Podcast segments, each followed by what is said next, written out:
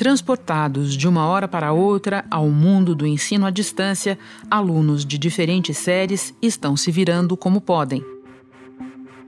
A nova realidade tem um peso especial para quem está concluindo o ensino médio. É o caso da Sabrina Moraes, que mora em Caieiras, na Grande São Paulo. Estou encontrando dificuldades para estudar por conta de acesso e tempo, pois cuido de dois irmãos menores durante o dia e só temos o celular da minha mãe. Por conta disso, me resta pouco tempo depois que ela chega do serviço para estudar. Moro em uma casa de dois cômodos com mais cinco pessoas. Somos dois irmãos, duas tias e minha mãe. Como a casa é bastante movimentada, eu costumo estudar durante a madrugada, pois consigo me concentrar melhor. Porém, é muito desgastante e cansativo, e estou até pensando em desistir da prova esse ano. E da Mariana Guimarães, de Paraupebas, no Pará. Minhas expectativas esse ano para o Enem são bem baixas, pelo fato de que eu não estou tendo nenhum auxílio de professores, é, eu não me sinto 100% preparada e eu acho que eu não tenho todos os conhecimentos que o Enem exige. Na minha casa, eu estou me virando como eu posso. E também de Ramona Monique, de Jaboatão dos Guararapes, em Pernambuco. Eu sou mãe e meu filho tem menos de 3 anos, então a estrutura em casa para mim estudar é um pouco difícil, porque acaba que eu tenho que procurar um tempo que meu filho esteja dormindo para eu conseguir estudar. Acaba sendo poucas horas que eu consigo mesmo estudar de verdade. E eu só tenho isso, ou pesquisar vídeo no YouTube, ou então aplicativos que são gratuitos na internet. Às vezes eu desisto por estar tá achando muito difícil, ou por estar tá me atrapalhando muito. Por isso que eu apoio o adiamento do Enem. Sabrina, Mariana e Ramona se preparam para o exame que este ano levou ao ensino superior mais de 237 mil alunos brasileiros. Por causa da situação inédita, reitores de universidades federais e entidades estudantis pedem o adiamento da prova marcada para os dias 1 e 8 de novembro argumentam que a manutenção dessas datas seria prejudicial, especialmente para os alunos mais pobres que enfrentam maiores dificuldades para estudar na quarentena. A manutenção do calendário do Enem tem provocado críticas. A Uni e a UBS entraram agora à noite com um mandado de segurança no Superior Tribunal de Justiça para tentar barrar a prova. E reitores de universidades públicas têm defendido o adiamento do exame. Estudiosos do setor dizem que o ideal seria discutir com a comunidade acadêmica uma nova data. Até aqui, o ministro da Educação rejeita a ideia. Você que está aí, eu sei que o coronavírus atrapalha um pouco, mas atrapalha todo mundo. Como é uma competição, tá justo. Continue estudando, continue se preparando e, se Deus quiser, o ano que vem, a gente se vê numa universidade federal. Tudo de bom. Mas Alexandre Lopes, presidente do INEP, órgão do governo responsável por organizar e aplicar a prova, já admitiu que pode não ser assim. Mais à frente, se for necessário, a gente fará alteração da data, mas no momento não, não, essa discussão é prematura. A cada momento a gente vai tomando as decisões com base em é, informações técnicas, não em suposições. Da redação do G1, eu sou Renata Loprete e o assunto hoje é o que vai acontecer com o Enem.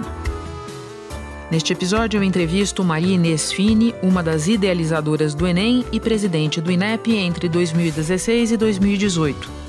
Antes, eu converso com Samanta Cunha, coordenadora do cursinho popular Preveste Voluntários pela Educação de Salvador. Quarta-feira, 13 de maio.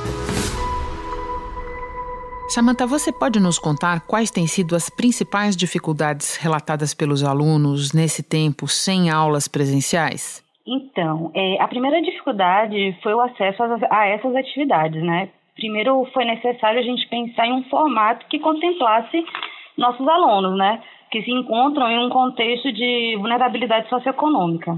São alunos que vão ter problemas estruturais. Alguns têm computador, outros têm celular, Uns podem ter uma internet com uma melhor qualidade, mas nem todos vão ter uma banda larga. Nem todos têm acesso à tecnologia. 21 milhões de casas no Brasil não têm nem computador. 42 milhões de brasileiros não têm acesso à internet em casa.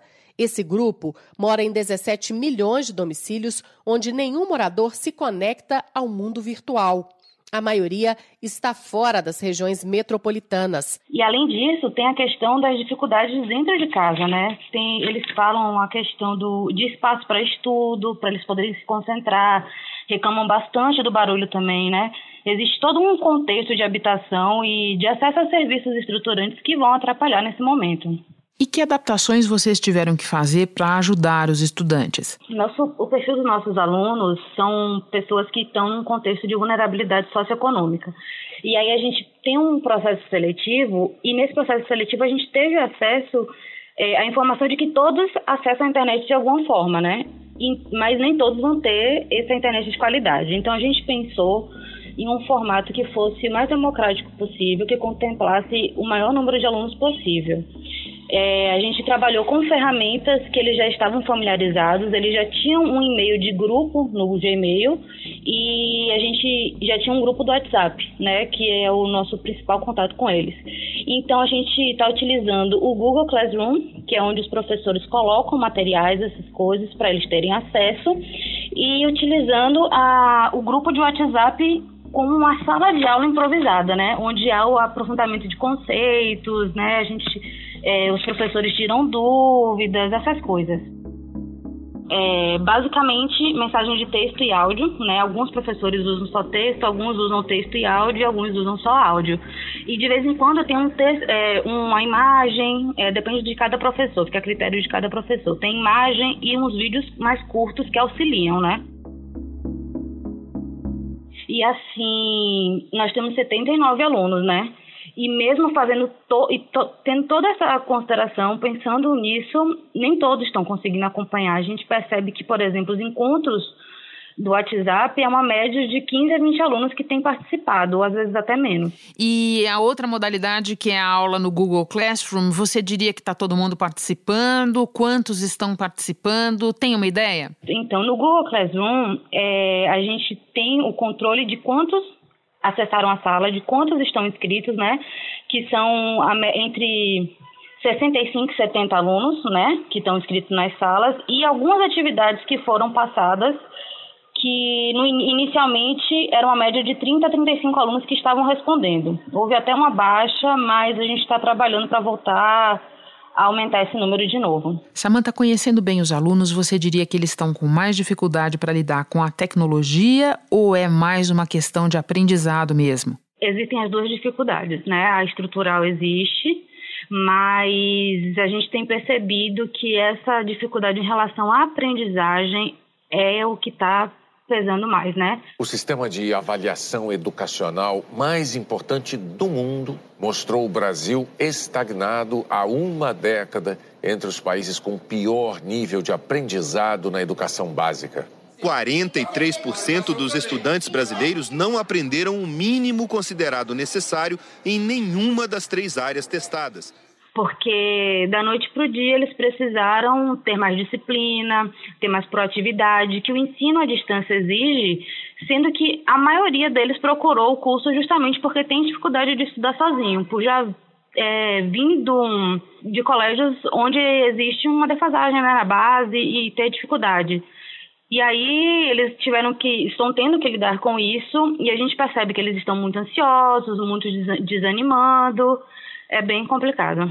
Falando dessas questões de ansiedade, de desânimo, como é que vocês lidam com isso no trato com os alunos? É, no Preveste, a gente tem um programa de amadrinhamento, né? A gente tem madrinhas e padrinhos que ficam responsáveis por um grupo de alunos é, da turma e a função dessa madrinha ou padrinho é auxiliar os meninos em qualquer problema externo à sala de aula que esteja atrapalhando os estudos. E aí, nesse contexto que a gente está vivendo agora, de atividades remotas, esse programa tem sido essencial para a gente entender, né, o que, quais são essas dificuldades, né, e ajudar cada um de uma forma para que eles não desistam, né? E a gente tem feito esse contato individual com eles para entender melhor tudo que está acontecendo e isso tem servido de base para a gente fazer ajustes nesse formato e é, é da forma que a gente tem conseguido acompanhar. Samanta, até o momento o MEC fala em manter a data do Enem. Como coordenadora do cursinho,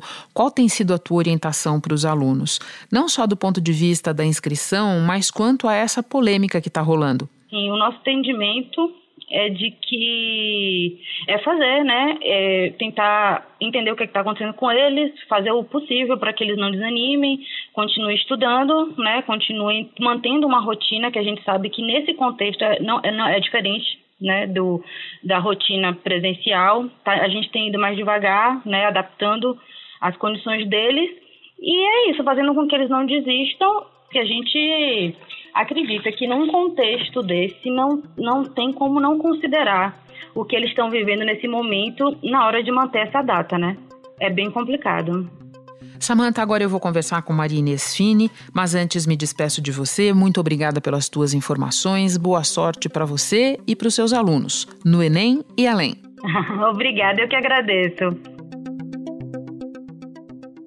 Marinês, toda a prova do Enem passa por uma série de revisões e de calibragem antes de ser liberada. Pouca gente sabe, mas uma única questão pode passar por 10 etapas diferentes e isso demora meses. Então, a minha primeira pergunta para você é: dá para adequar esta logística a esta altura para uma eventual mudança de data da prova? Veja bem, Renata, a prova já está pronta desde o final de 2018. Como as matrizes que orientam a elaboração da prova não mudarão até 2022 para uma adaptação à base nacional e à reforma do ensino médio, a rigor essas questões já estavam no banco de itens do INEP, devidamente pré-testadas e calibradas. Então, a montagem da prova passa por uma uma, um trabalho interior, né, no ambiente seguro do INEP, apenas para montagem de prova com base nesse banco de itens que já existe no INEP. Marinês, a gente vem assistindo nas últimas semanas a uma queda de braço que tem, de um lado, o governo insistindo em manter a data da prova, e do outro, reitores de universidades federais, entidades estudantis pedindo o adiamento. Onde é que está o interesse do estudante nessa discussão? Pois é, Renata, isso é o que é pior, né? E mais do que isso, alguns argumentos, por exemplo, relativos ao aumento da, da, da, discriminação dos mais dos menos privilegiados, etc. e tal, eu acho que escapa dessa argumentação toda, jurídica e etc., um dado que é fundamental. A escola ela é importantíssima para os alunos, tanto da escola pública como da particular. Não se trata apenas de ter acesso a informações, por mais é, reconhecidas que sejam as, as, atitudes das nossas escolas, ainda aí há muita diferença. Não se trata apenas de receber conteúdos.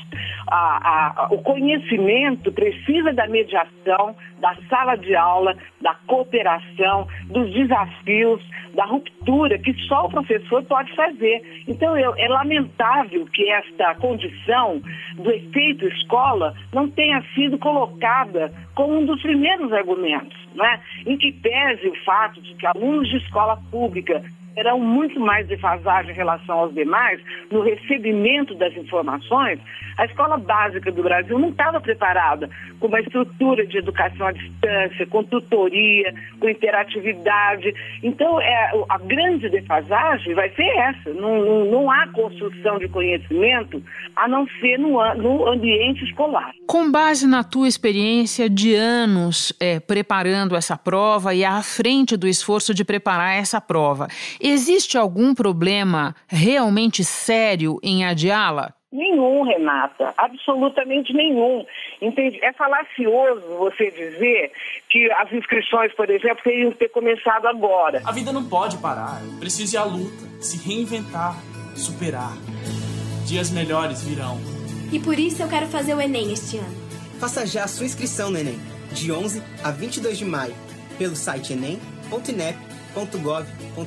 você começa a inscrição em maio, porque em maio a prova sai do INEP, vai para a gráfica, entra no ambiente seguro, absolutamente lacrado, e ela começa então a ser diagramada para as máquinas de impressão em larga escala, não é? Nesse momento, você já tem que ter, para você poder identificar cada prova de cada participante, o banco de inscritos. Bom, a partir desse momento, você já começa, inclusive, a identificar a prova e identificar o lugar de prova onde o aluno vai fazer o exame, nos dois domingos. Veja bem, Renato, iniciar um processo como esse é dizer que tudo vai acontecer de maneira natural. Né? O presidente INEP disse que vai acompanhar os resultados da pandemia e, se for o caso, preparar os locais de prova para essa grande expansão. Você aloca 600 mil pessoas, são envolvidas só na aplicação do Enem, do Enem, além dos quase 5 milhões de candidatos. Quer dizer, desde agora já haverá uma alocação em espaços maiores que a pandemia exige ou não? Então, essas questões nunca são claras para o público, uma vez que a gente é, entende que essa é, teimosia do Ministério, do, do Ministério da Educação em manter isso, dizer que a culpa é das escolas, que nós fechamos em função da pandemia, é absolutamente inadmissível. Então, o TCU já deu cinco dias para o INEP se posicionar sobre o afastamento. Então, a Justiça Federal determinou que o INEP, responsável pelo exame do Enem, deu um prazo maior para os alunos pedirem isenção da taxa de inscrição e pediu ainda a adequação do calendário e do cronograma das provas. O INEP já avisou que vai recorrer. Existem mais de seis é, projetos tramitando na Câmara. Eu, sinceramente, Renato, não sei mais o que nós podemos fazer. Sinceramente. Marinês, na tua cabeça, é possível imaginar uma data ideal para fazer o Enem deste ano à luz de tudo o que está acontecendo? Nesse momento, não, Renato. O que eu acho que nós deveríamos ter é uma concertação nacional, entendeu? Entre o MEC, o INEP, a Secretaria de Educação e principalmente as universidades. Quer dizer, para que todo mundo possa fazer uma previsão de, de calendário que seja viável. O que eu sinto é que nós precisávamos, e este é o papel do gestor da política nacional, que lamentavelmente o MEC não exerce. Ele que tinha que fazer essa concertação entre os entes federativos para buscar uma solução adequada. Se hoje não é possível marcar a data, vamos pensar em agosto, marcar, vamos adiar o início do ano letivo das universidades do ano que vem, porque se você pensar bem, Renata, este aluno que o Enem vai avaliar não está tendo a, a preparação adequada para ingressar no ensino superior. Ele não tem aula. Isso que as pessoas querem entender. Eu fico desesperada porque a escola faz falta. O efeito escola, ele é, ele é derradeiro nisso, principalmente para os alunos da escola pública. No ano passado nós tivemos vários problemas com o Enem, falência da empresa que imprime as provas, erros de correção, o próprio resultado classificatório para as vagas nas universidades demorou para sair. E agora, de novo, os alunos têm que lidar com uma questão que nada tem a ver com o conteúdo da prova. Como eles podem se proteger do que está acontecendo, Marinês? Olha, Renata, eu pensei no início, né, acompanhando que estou essa loucura toda, de fazer uma campanha assim, inscrição zero, hashtag inscrição zero. Mas isso é uma loucura, porque como é que você tira do jovem essa insegurança de dizer, bom, se vai acontecer e eu não fiz a inscrição? Ele tem que entrar no jogo.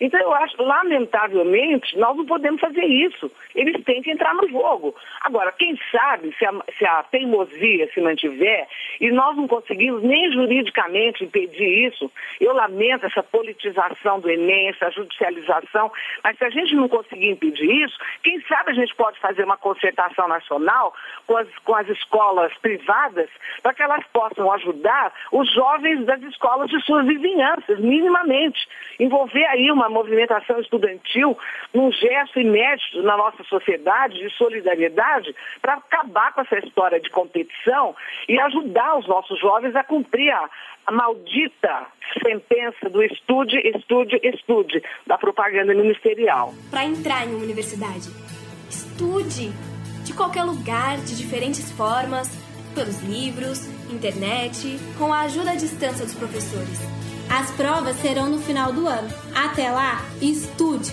Seu futuro já está aí. Além de todos os problemas que você descreveu, temos algo inédito este ano: uma versão digital do Enem com uma data de aplicação que coincide com a primeira fase da FUVEST e da Unicamp. Você acha que também a versão digital deveria ser adiada? A versão digital, Renata, é uma novidade tão boba. Primeiro que os jovens não querem.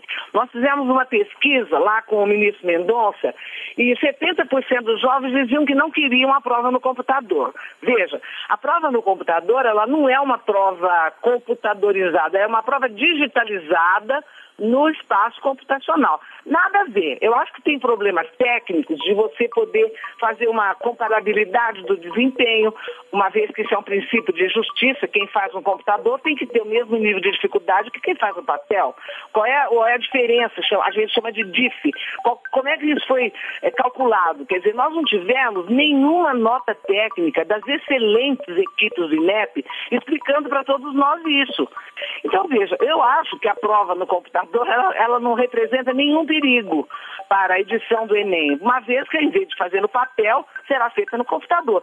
Agora, em relação ao que você fala dos exames das nossas universidades paulistas, eu acho sim que poderíamos ter uma concertação razoável entre as três universidades paulistas, uma delas a minha universidade, para que pelo menos eles diminuíssem este sufoco do calendário e pudessem, por exemplo, fazer uma primeira fase comum para diminuir essa loucura dos jovens terem que ir é, a, a, tantos exames assim. Marinês, para terminar, o número de inscritos no Enem vem caindo ano a ano desde 2016. Em meio a tanta incerteza, qual é a tua expectativa para este ano? Olha, Renata, ele vem caindo porque a gente tirou em 2016 já aquela, aquela função né, que era do Enem, que parecia um bombril com mil e uma utilidades, nós tiramos a, a certificação do ensino médio e fizemos ressurgir o ENSTEJA, que é o exame de certificação mesmo da educação de jovens e adultos. O Ministério da Educação justificou a mudança dizendo que entre os candidatos que faziam o Enem para conseguir o certificado, só 7% passavam. Então é natural que esse número caia. Nós temos hoje 1 milhão e 800 mil jovens inscritos no terceiro ano do ensino médio das escolas públicas.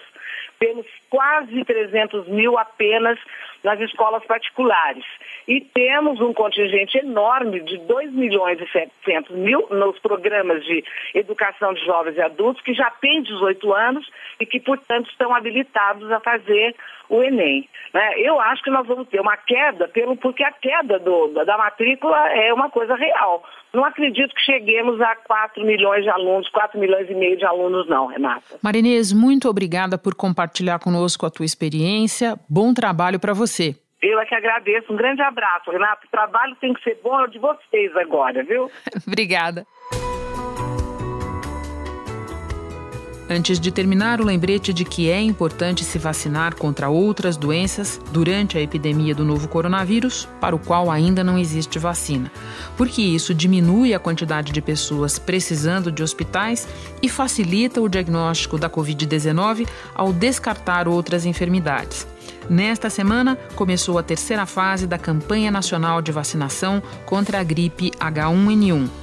Até 17 de maio, o público-alvo são pessoas com necessidades especiais, crianças de até seis meses e menores de seis anos de idade, gestantes e mães no pós-parto com até 45 dias.